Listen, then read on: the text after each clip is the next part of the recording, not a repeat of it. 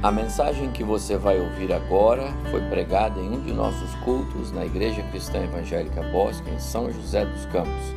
Ouça atentamente e coloque em prática os ensinos bíblicos nela contidos.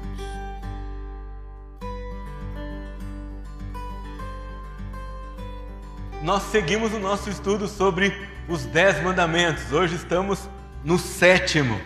Então, hoje e mais três, e nós terminamos. O sétimo tem bastante relação com o décimo. E vocês vão ver que o oitavo com o nono.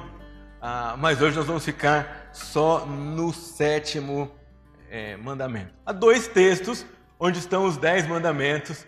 Nós sempre lemos Êxodo 20, 14, Êxodo 20, Deuteronômio 5. Às vezes esses textos são diferentes, mas hoje eles são idênticos. Não é? Ah, eu sei que é estranho tanto o último mandamento como esse. São textos muito pequenos, né? Vocês estão acostumados a ouvir uma leitura de trechos maiores antes de um sermão. Mas em três segundos a gente resolve essa leitura, que é não adulterarás. E nós temos estudado aqui tentando tirar a ideia de uma perspectiva legalista quando nós lemos textos em relação aos dez mandamentos não são ordens legalistas ou ordens impostas, mas são conselhos protetores de como nós respondemos ao nosso Deus, em amor, com obediência. Não, são regras duras que nós devemos sofrer ou achar que são ruins de praticar. Pelo contrário, são regras, são conselhos, são mandamentos que, se nós seguimos e obedecemos, nós somos protegidos pelo Senhor nosso Deus, nós somos protegidos, somos cercados porque nós estamos cumprindo ah, aquilo que Ele pediu para nós e demonstramos a Ele amor como obediência.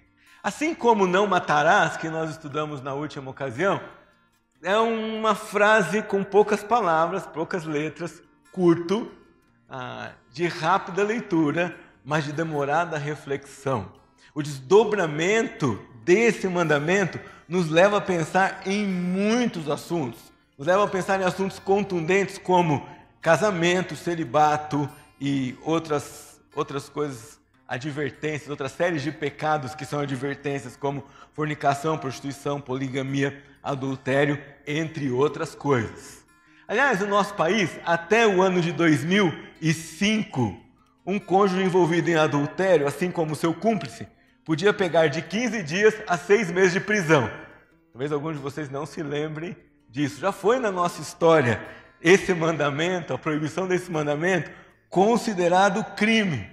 Mas vocês sabem, depois de todos esses discursos progressistas, no decorrer da história, das suavizações, de todas as, as generalizações que nós temos experimentado aqui no nosso país, hoje é um assunto passível apenas de indenização depois de muita briga judicial e sem custar tanto assim ao bolso daquele que peca contra o seu cônjuge.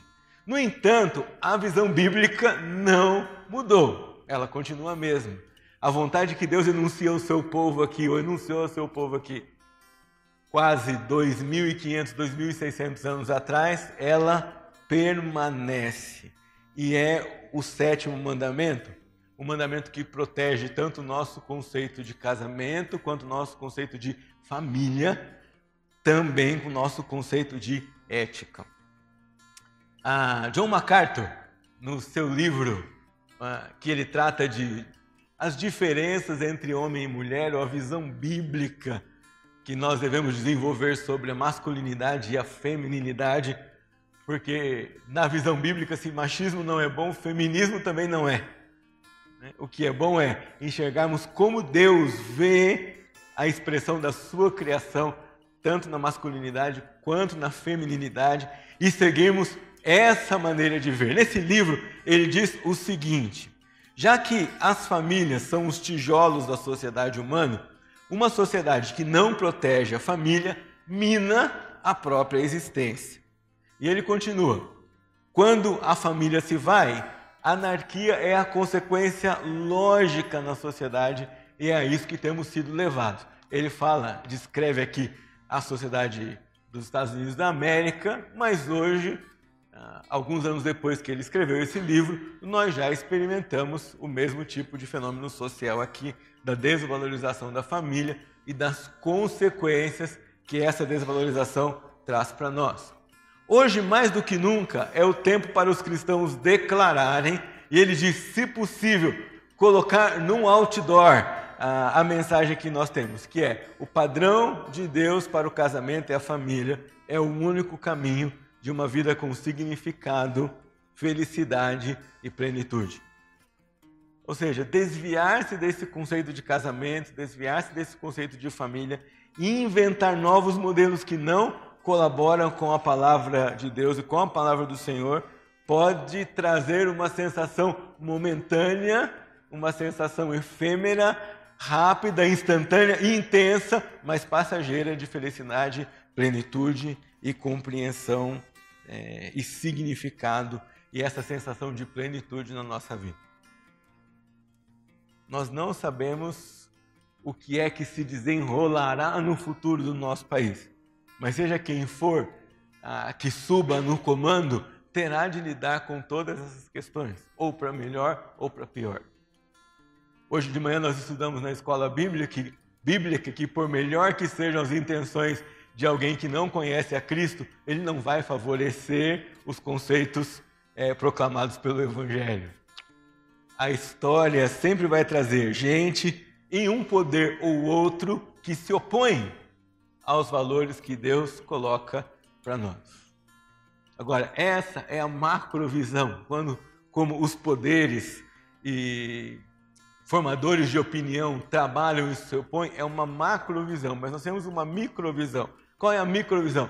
Como eu trabalho, aplico, compreendo e, e penso sobre esses conceitos um pouquinho mais perto de nós.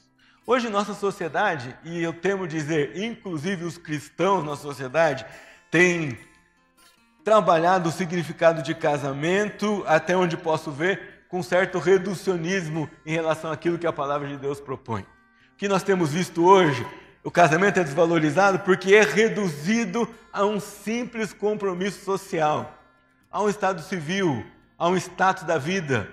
Então, é alguma coisa que todo mundo faz, gregos e troianos, cristãos e não cristãos, todo mundo vai ao cartório, todo mundo comparece ali, todo mundo se casa e ele se torna então um simples evento da vida. Não tem um significado especial, não se reveste de uma instituição colocada por Deus, é um compromisso erroneamente atribuído à invenção humana, como se nós tivéssemos tido essa ideia e tivéssemos criado esse tipo de organização social. Também a gente reduz o casamento quando nós aceitamos que ele é dissolúvel por qualquer coisa, por qualquer tipo de problema, por qualquer desgosto, por qualquer incompatibilidade, por qualquer coisa, por mínima que seja. É assim que a sociedade hoje alcança. Vez por outra você vai ler notícia, fulano se casou. Seis meses depois, descasou porque descobriu que não era isso que queria. E os famosos estão dando exemplo por aí, formando opinião desse tipo. Um conceito mais sorrateiro, menos cristão, não é? mas que nos leva à armadilha de reduzir o conceito bíblico de casamento, é nos casar buscando facilidade, é, felicidade e autossatisfação a qualquer custo. E a gente ouve muita coisa, não é? Você já ouviu muitas perguntas. Você se casa para fazer feliz ou você se casa para fazer o outro feliz? E todo mundo responde: Eu me caso para fazer o outro feliz. E acha que respondeu certo. Mas isso é um conceito reducionista. A gente se casa para fazer Deus feliz. E se nós fazemos Deus feliz, e se nós alegramos o coração de Deus, nós colhemos as bênçãos decorrentes dessa obediência e, e, e desse ato que nós fazemos, porque é, é, a ideia do Senhor, vem de Deus. O que você tem pensado sobre casamento? O que você tem conversado sobre casamento? E o que você vai ouvir e ver sobre casamento são conceitos que são muito reduzidos em relação àquilo que a palavra de Deus coloca para nós. Em relação ao valor que o Senhor dá à família. E quando nós falamos por família na Bíblia, família começou por um relacionamento de casamento.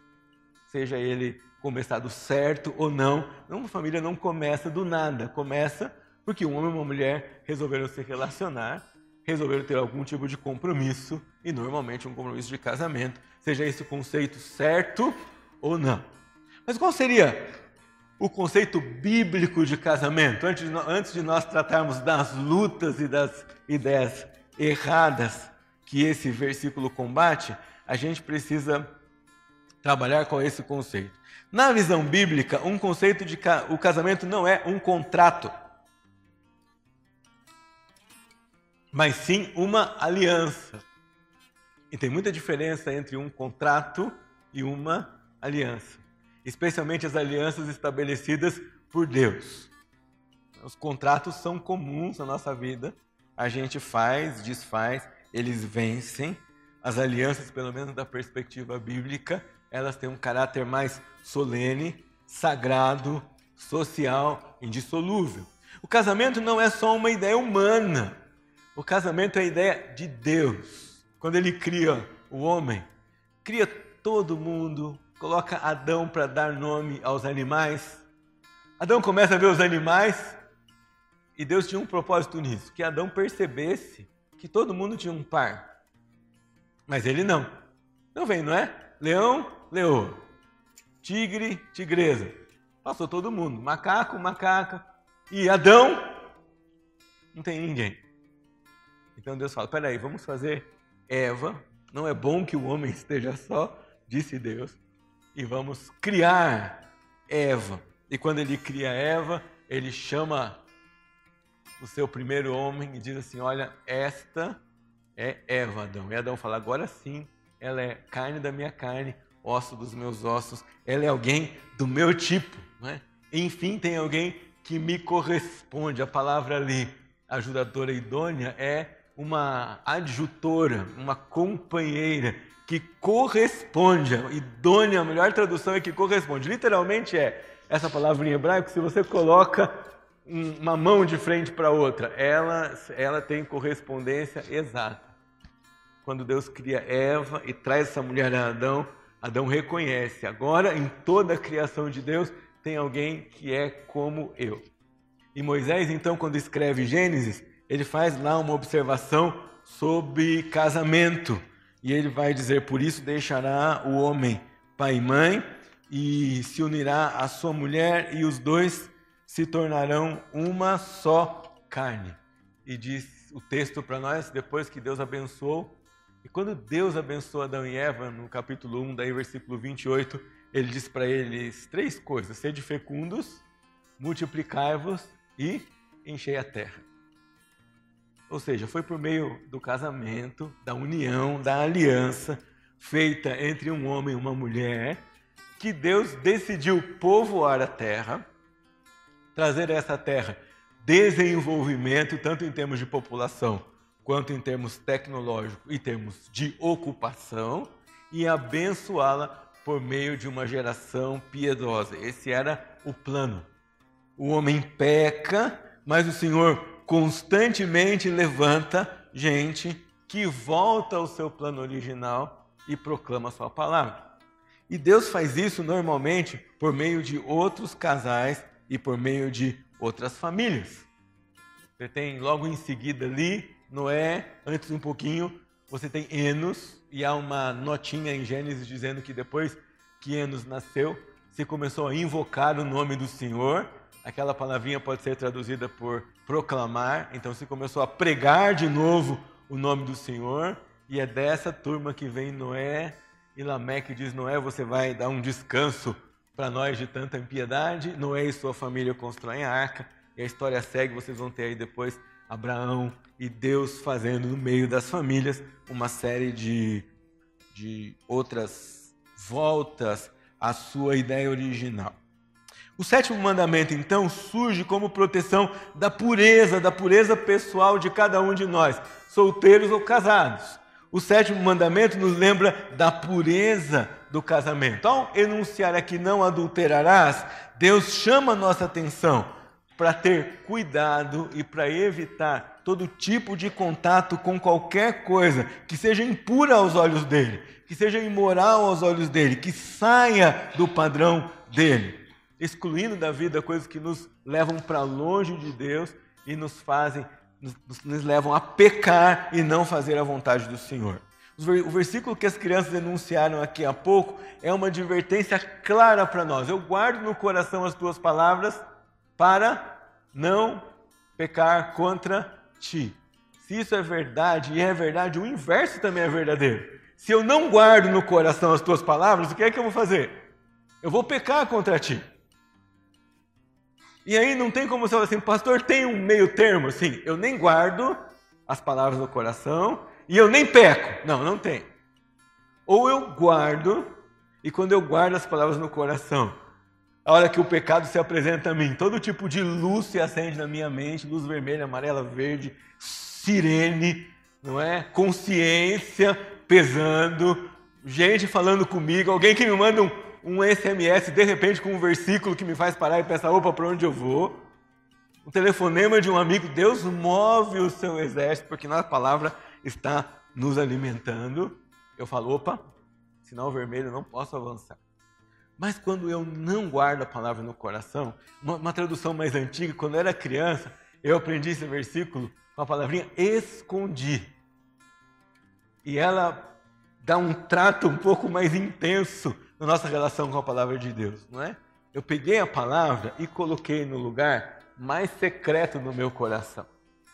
Ou seja, ela passou a mente, ou passou a barreira dos meus preconceitos, passou a barreira do lugar na minha mente onde eu consigo manipulá-la ou torná-la mais conveniente para mim e caiu no lugar das minhas crenças, da minha matriz pessoal, do lugar onde, onde eu decido as coisas, onde realmente estão os valores e as crenças que alimentam toda a minha visão de vida. Foi para lá, eu escondi a palavra de Deus no coração. E quando eu escondo a palavra de Deus no coração, a consequência é clara, a regra é clara, eu não vou pecar contra ti.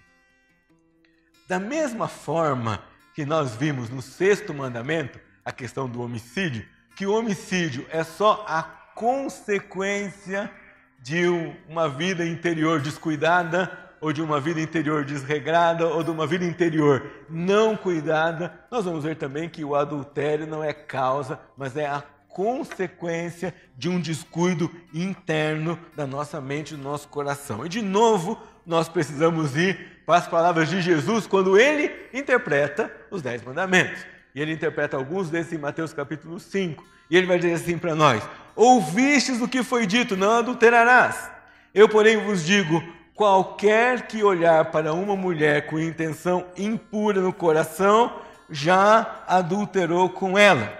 E para vocês perceberem a intensidade da palavra de Jesus, nós precisamos ler o versículo seguinte. E ele diz assim: Se o teu olho direito te faz tropeçar, arranca-o e lança-o de ti, pois convém que se perca um dos teus membros e não seja todo o teu corpo lançado no inferno.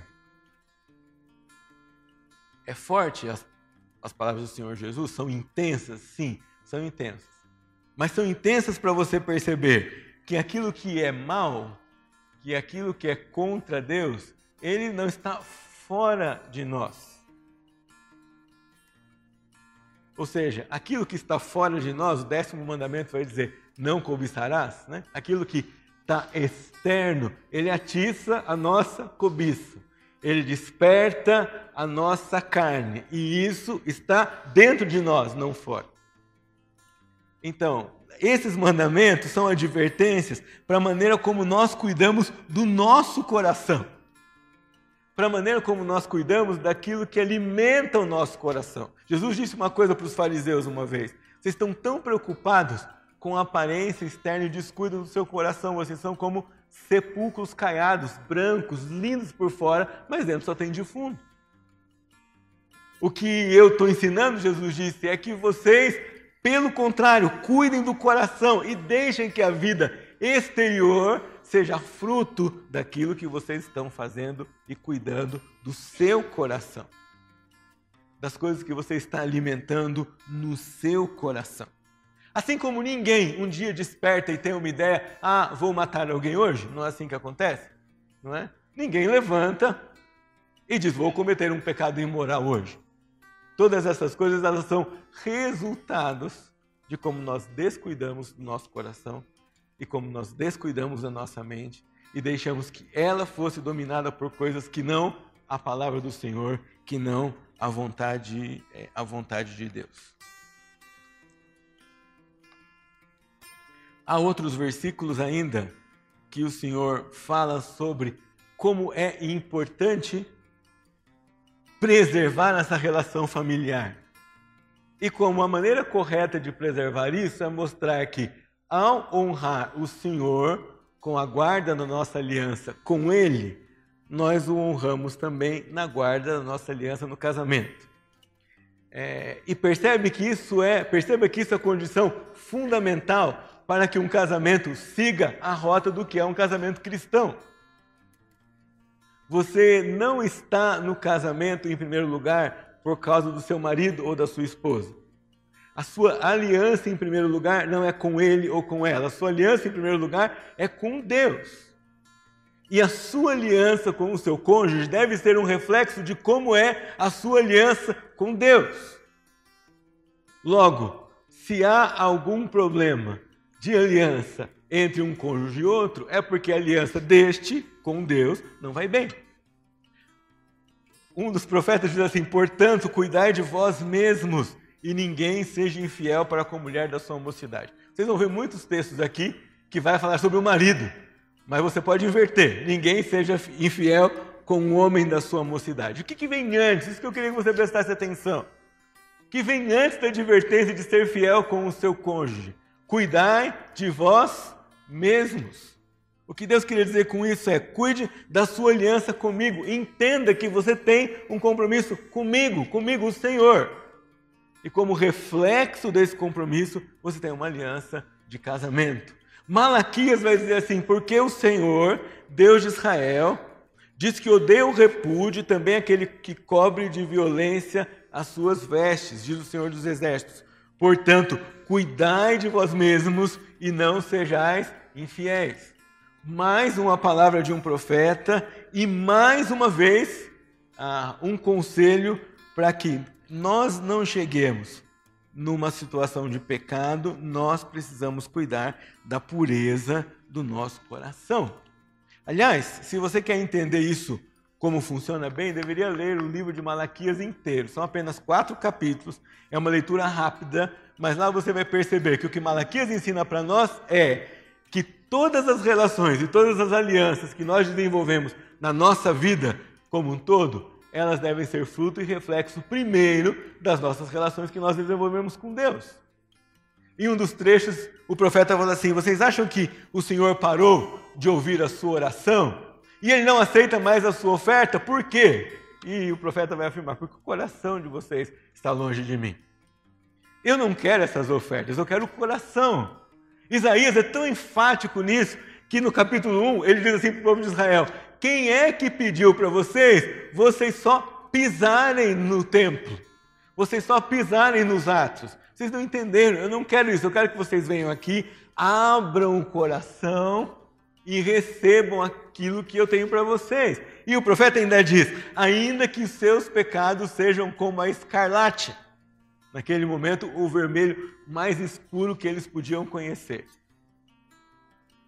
Uma vez tingido um tecido com ela, seria difícil remover, mas o profeta diz: ainda que os seus pecados sejam comparados a escarlate, se vocês vierem a mim com o coração aberto, eles se tornarão brancos como a neve. O Senhor insiste, é uma questão de coração. Não adulterar e ser fiel é uma questão de coração. Não matar é uma questão de coração. Não odiar e perdoar é uma questão de coração. E se nós tentarmos trabalhar isso de fora para dentro, nós não vamos ter isso, nós vamos falhar. Porque esse trabalho começa de dentro para fora e é um trabalho de Deus no seu coração. E depois que ele trabalhar o seu coração, então isso vai transbordar nas suas alianças como marido, como esposa, como pai, como mãe como chefe, como membro desta igreja. Quero pensar a vocês, algumas com vocês hoje ainda, algumas coisas que protegem a nossa família. Algumas coisas que protegem o nosso casamento. Para você que ainda vai se casar, algumas coisas que você precisa decidir ter agora mesmo alguns deveres que você precisa cultivar já no seu coração para pensar em proteger sua futura família e seu futuro casamento. E a primeira é, característica que nós temos aí é fidelidade nas múltiplas áreas de relacionamento. Quando nós falamos em fidelidade, a nossa tendência é pensar apenas em infidelidade nessa área é, imoral. Mas fidelidade vai além disso. Como eu já disse para vocês, é fidelidade de pensamento, fidelidade de de sentimento, fidelidade de coração, fidelidade nas pequenas coisas, fidelidade no uso do tempo, fidelidade na maneira de distribuir amor, na maneira de ser carinhoso, fidelidade na maneira como se lida ah, com os filhos como pai e como mãe, fidelidade na maneira de tratar o seu cônjuge, fidelidade, fidelidade a Deus na maneira que Ele pede de nós. Ontem eu ouvi uma palestra com a Priscila em casa é, sobre aconselhamento bíblico, a parte era a parte do esposo. Não deu tempo de ouvir a parte da esposa, ficou para outro final de semana. Mas a parte do esposo, e, ele, e quanto mais ele falava, mais eu orava, ah, e mais eu tinha vontade de decorar aquelas coisas, porque ele vai dizer assim: Deus chama você, homem, para ser um líder servo e para trabalhar em três áreas principalmente: na área da provisão, na área do pastoreio e na área da proteção. Se eu deixo de trabalhar numa dessas três áreas com minha esposa, com os meus filhos, eu estou sendo infiel. Não só com o Senhor, mas também com eles. E para que a família cresça e para que a família seja protegida e viva de acordo com a vontade de Deus, nós precisamos trabalhar com fidelidade. Você é fiel? Você cumpre seus compromissos com Deus? Você cumpre seus compromissos com seu cônjuge? Você ainda se lembra do que você disse para sua esposa ou para o seu esposo no dia que você se casou? Você lembra as coisas que você prometeu? Você é fiel a essas coisas? É fiel nas grandes e nas pequenas coisas? Ser fiel no seu pensamento, no seu sentimento, na sua dedicação. A família só vai prote ser protegida hoje e vai ser protegida com o nosso testemunho cristão se nós envolvermos o nosso convívio, no nosso dia a dia, fidelidade. Há uma outra característica também que a gente precisa lembrar, é a família precisa de afeição. E com afeição quero dizer para vocês de demonstração de amor verdadeiro demonstração e concretização do amor de Deus por nós. Eu já disse aqui para vocês outras vezes, mas eu sempre me lembro com temor de uma aula que eu assisti que diz para nós que o pai, a mãe, nós somos para os filhos representantes de como Deus age, de como Deus ama. Desenvolver afeição na família, deixar que o amor de Deus transborde de tal forma em nós e nas nossas atitudes que a família entenda como é esse amor. Se com o passar do tempo o amor tende a sumir, ou a ficar menos intenso, ou a ser golpeado pelas questões do dia a dia, porque em algum momento nós negligenciamos a nossa tarefa de preservar e de demonstrar esse amor no seio da nossa família. Essa afeição, essa ternura que é tão própria do nosso Deus que é tão próprio do nosso Jesus, quanto amor ele demonstrou para nós, mandando o seu filho para morrer no nosso lugar. E esse amor precisa transbordar na nossa casa. Há uma outra um outro valor muito importante, um dever muito importante, é o dever da cooperação. E cooperar como a própria palavra diz, é você entender que ninguém pode fazer um bom casamento sozinho. Aliás, se você tentar fazer um bom casamento sozinho, você vai orar por um milagre e pela atuação sobrenatural de Deus para convencer o outro a cooperar com você na construção de uma boa família e de um bom casamento. E isso é possível se você não viu aquele testemunho cinematográfico que foi registrado, o filme Prova de Fogo, você assista esse filme, você vai perceber ali o testemunho de alguém que resolveu ir para a trincheira da oração ou quarto de guerra, que é o mais recente, e enfrentar essa luta sozinho porque não tinha cooperação do outro. Mas nós estamos falando aqui de operação sobrenatural. Se não é operação sobrenatural, como é a operação natural? É a justa cooperação de todos os membros da família. As lutas e os desafios vão se apresentar na nossa família. E nós devemos cooperar para manter dentro da família o clima de unidade, de dependência de Deus, sem permitir que nenhuma interferência externa mine essa fé e essa confiança sem permitir que nenhuma ameaça externa ou atração externa seja maior do que o nosso dever para aqueles como que Deus colocou debaixo do nosso cuidado, como nossa família, cooperação. A justa cooperação de cada um dos cônjuges para construir um casamento de verdade, um casamento de acordo com a palavra de Deus há muita pressão externa. A Bíblia fala em raposinhas, né? Há muitas raposinhas que sorrateiramente adentram a vida da nossa família. Mas além das raposinhas, há muita pressão interna. A luta que nasce de dentro do nosso velho homem. E você, esposo, está para cooperar com a sua esposa na tarefa de matar o velho homem. E você, esposa, está para cooperar com seu esposo na tarefa que ele tem de matar o velho homem. E nós, pais, cooperamos com os nossos filhos na tarefa de matar o velho homem. Fidelidade, afeição, cooperação. Há um outro valor que é tolerância. Tão engraçado porque nunca se falou tanto sobre tolerância, mas nunca nós convivemos com pessoas tão intolerantes. Nós temos um discurso tão interessante ou tão contundente na sociedade geral como tolerância, mas as atitudes desses tolerantes, no fim, são intolerantes. Ou seja, se você não pensa igual a mim, você não entendeu como a vida funciona. Ou outros rótulos que vão se desenvolver por aí. Tolerância no contexto da família cristã é admitir discordância quando essas discordâncias estão dentro da vontade de Deus. Se ninguém em casa está tratando de coisas fora da vontade de Deus, e se as opiniões dos membros dessa família passam e são autenticadas pela vontade de Deus, nós precisamos ter tolerância para ouvir como um e quando o outro e como o outro pensa. O único confronto aqui que nós nos preocupamos em fazer não é daquilo que nós achamos certo em relação ao outro, mas daquilo que a palavra diz sobre as opiniões que todo mundo vai emitir dentro da sua família.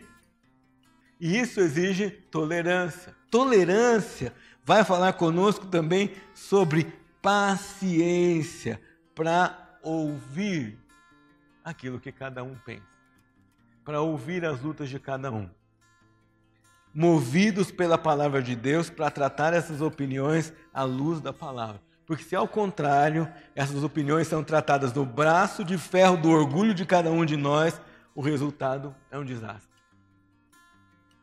O resultado é quebra. E vai caber a você e a nós depois a juntar os cacos. Mas sem a palavra de Deus, que julga as nossas atitudes e as nossas ações, se é a luz dela que nós pacientemente ouvimos aqueles que vivem conosco na nossa família, se é ela que trata as nossas questões. Então nós desenvolvemos a tolerância, a paciência para ouvir a maneira diferente como um e outro pensam sobre a vida. E eu tenho que dizer para vocês, a gente pensa de maneiras diferentes sobre a vida. Eu não tenho irmãos, mas você que tem irmãos, você sabe. Você tem vários irmãos, você que tem vários irmãos, foram criados com o mesmo pai e a mesma mãe, recebendo ensinos semelhantes, mas se tornaram pessoas com visões de mundo diferentes, com compromissos diferentes. E você se casou com outra pessoa que veio de outra casa, com vários irmãos, ou com não, mas que tem também essa visão de mundo diferente. E todas essas visões precisam ser reguladas à palavra de Deus, com tolerância e paciência. Porque mudança que Deus faz não é estilo McDonald's, não fica pronta rápido. Ela é demorada. Ela leva tempo. porque a palavra de Deus precisa passar a barreira da nossa manipulação consciente e chegar no nosso coração, onde, nos, onde ela nos atinge em cheio e muda a nossa maneira de ver a vida. A próxima, o próximo dever é comumente muito mal entendido quando nós tratamos de família cristã e é o dever da submissão.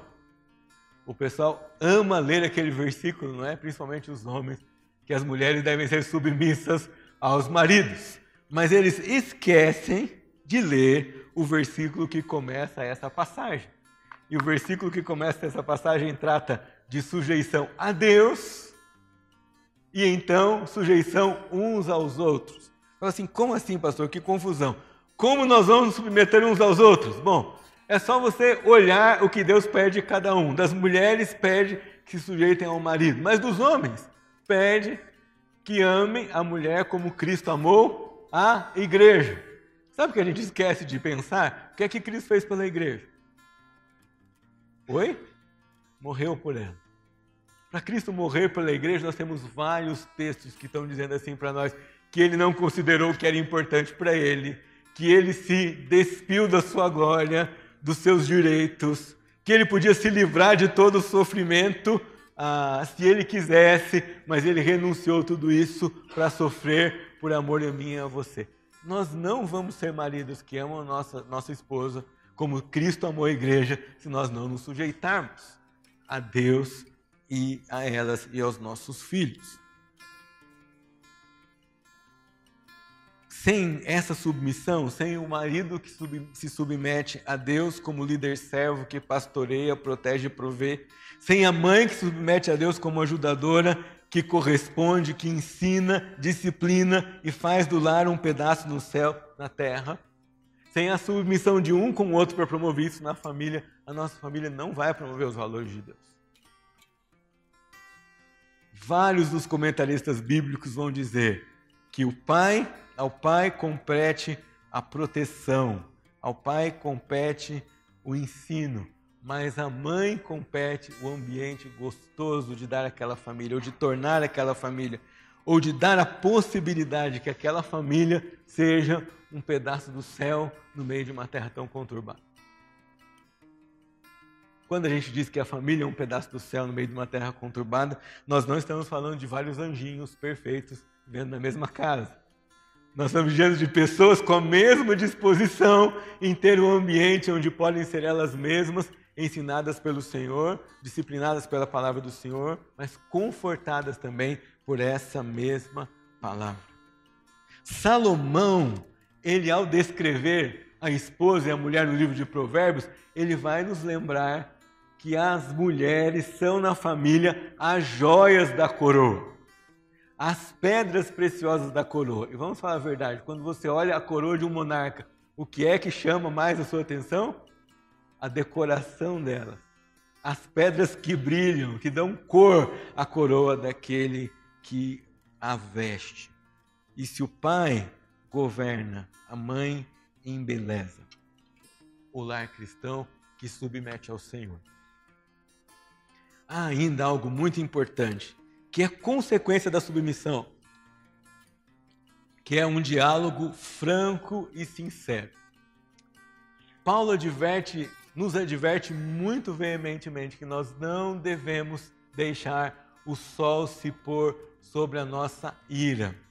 Irmãos, uma das raposinhas que invadem a nossa família, que destroem nossos relacionamentos, é, são as coisas não tratadas, não conversadas, não perdoadas, não acertadas na nossa casa. Não se põe o sol sobre a vossa ira, você pode trocar. Não se põe o sol sobre a vossa inquietação, não se põe o sol sobre a discussão, não se põe o sol sobre a tristeza que você sente em decorrência do seu relacionamento com a sua família. Não se põe o sol. Abra o canal da comunicação. Expresse o que você sente, o que você pensa em amor. O silêncio e a indiferença é uma arma tão terrível quanto a falta de cuidado e a falta de amor quando a gente conversa e fala. O silêncio e a indiferença destroem tanto quanto a brutalidade na hora de resolver uma situação. Nós precisamos desenvolver mansidão, tranquilidade, em submissão ao nosso Deus, para conversar, avaliar as situações, ver os desafios que a nossa família enfrenta, admitir as nossas fraquezas e medos e nos preparar para viver a vontade de Deus juntos. Comunicação. Às vezes nós nos ofendemos no varejo e queremos perdoar no atacado, né? Não funciona. Não funciona. Chegar e dizer assim: Olha, amor, eu ouvi lá o sermão do pastor, me perdoa por tudo que eu já fiz nesses 15 anos de casamento. Não funciona. Especialmente porque as irmãs têm boa memória, elas podem ajudar você a varejar esse pedido de perdão. Mas resolva, resolva ontem as coisas que você precisa resolver. Essa vida é tão breve, ela é tão passageira para a gente despender tanta energia naquilo que não nos interessa. Tanta energia em ira e mágoa no nosso coração. Tanta energia em falta de amor, tanta energia em egoísmo e orgulho, ah, ou tanta energia numa vida que gira em torno de nós como se nós fôssemos crianças mimadas, querendo satisfazer todos os nossos desejos. Diálogo franco e honesto. E por último, ele é o último porque talvez ele seja o mais desafiador, perdão. Você perguntasse hoje qual é o segredo de um casamento cristão bem-sucedido, eu diria para você: arrependimento, mudança e perdão. Perdão é um exercício de humildade. É um exercício de humildade tanto para pedir perdão quanto para perdoar. E se torna meio que redundante quando você vai dizer assim: ah, mas eu vou perdoar, ele é culpado. Bom, se ele fosse inocente, não precisava de perdão. Se alguém que não errou com você, não precisa de perdão. Quem precisa de perdão é justamente aquele que não fez o que deveria ser feito. Perdoar envolve ouvir e ser ouvido. Perdoar envolve confrontar com a palavra de Deus, que vai promover ao lar cristão enriquecimento espiritual e vai fazer do seu lar uma verdadeira escola de fé e perdão. Mas olha só, se você deixar o sol se pôr sobre a sua ira, vai ser mais difícil perdoar. E quanto mais dias o sol se põe sobre os seus problemas, mais gigante se torna o muro entre você e o perdão. É por isso que todas essas coisas são muito relacionadas. Nós conversamos, nós acertamos e nós perdoamos. E quando nós não fazemos assim, nós vamos colocando sobre nós mesmos, sobre nossos ombros e sobre o fardo da nossa família. Um fardo maior do que nós e eles precisam carregar. Talvez você que me ouve hoje já enfrentou lutas enormes na sua família. Lutas amargas na sua família. Eu preciso dizer para você que o Senhor nos abençoa, nos cura e nos dá chance de prosseguir na vida. Dá chance para você de preparar outros com, a, com base na sua experiência, na sua história de enfrentarem lutas de uma maneira diferente. Mostra para você da maturidade para você. Aproveite isso. Não fique olhando para suas derrotas. Olhe para o que Deus pode fazer com as coisas que não foram tão bem na sua vida. Mas você que ainda enfrenta lutas hoje, não almeja a derrota. Não almeja o retrocesso. Peça a Deus cura, novidade e restauração. Um comentarista disse o seguinte: enquanto o pecado não for amargo, Cristo não será doce. Quando ele disse isso, ele estava expressando uma profunda verdade do Evangelho. Significa que, enquanto não entendemos o problema, não conseguiremos ter prazer na solução. Quando a gente insiste na história do criacionismo, tem a ver com isso. Se nós não cremos que Deus criou o homem, o homem falhou e pecou, está longe dos planos de Deus, não faz sentido a solução que nós pregamos em Jesus. Só faz sentido a solução para um problema real que esteve lá no começo da história do homem. A graça é verdadeiramente admirável por causa daquilo que fomos salvos, o pecado. Diz ainda ele: creio que nisto há uma poderosa aplicação para o casamento. Quando reconhecermos o amargor do pecado, o casamento torna-se doce. Quando vemos com realidade o pecado que trazemos para o casamento, o evangelho se torna vital e o casamento prazeroso. Esse é um trecho do livro Quando Pecadores Dizem Sim. Um livro que você deveria ler. E ele diz: você vai dormir e acordar do lado de um pecador. E é aí que o evangelho faz sentido. Porque o evangelho liberta você e eu do pecado. E quando nos liberta do nosso pecado, traz plenitude à nossa vida. A nossa vida pessoal, a nossa vida conjugal, a nossa vida paternal e a nossa vida profissional. Se você que entrou aqui hoje não conhece o Evangelho, você precisa conhecer. Precisa conhecer a verdade de que Jesus morreu na cruz por você e por mim para nos livrar de algo que nós não poderíamos nos livrar sozinhos, que era o pecado tão pesado e amargo e intenso que estava sobre nós. Às vezes eu temo que no nosso dia a dia nós perdemos a dimensão da beleza e da grandeza do ato da salvação de Cristo Jesus por nós. É grande, é intenso, é forte e deveria nos maravilhar cada dia que você ainda abre o olho e percebe que está aqui Primeira coisa que você deveria dizer para o Senhor é obrigado pela salvação que o Senhor me deu. E obrigado pelo fardo pesado que o Senhor tirou da minha vida. É aí que começa. Não adulterarás, diz o texto bíblico, está dizendo para nós: cuide da sua pureza mental. Cuide do que você põe na sua mente. Cuide do que você deixa entrar no seu coração. Não deixe as raposinhas da mentira modelarem as suas crenças ou a sua visão de mundo. Deixe a palavra de Deus fazer isso. Tome a decisão de tornar o seu casamento santo e comprometido primeiro com o Senhor, depois com o cônjuge. Se for primeiro com o cônjuge sem o Senhor, não vai funcionar, não vai dar certo. Chegue em casa hoje, ore, confesse, perdoe, converse. Arrume as coisas. Se você acha que você não é capaz de fazer isso, e se você não se sente capaz de fazer isso, tem a graça do Senhor por você que torna você capaz de fazer isso. Se você acha que não tem no seu coração mais amor, tem a graça do Senhor que derrama amor no seu coração. E se você vê que o que o outro fez na sua vida é tão imperdoável, tem a graça do Senhor que vai dizer para você quanto perdão você pode dar. que você vai fazer hoje? Esse mandamento é um convite à pureza, é um convite à santidade.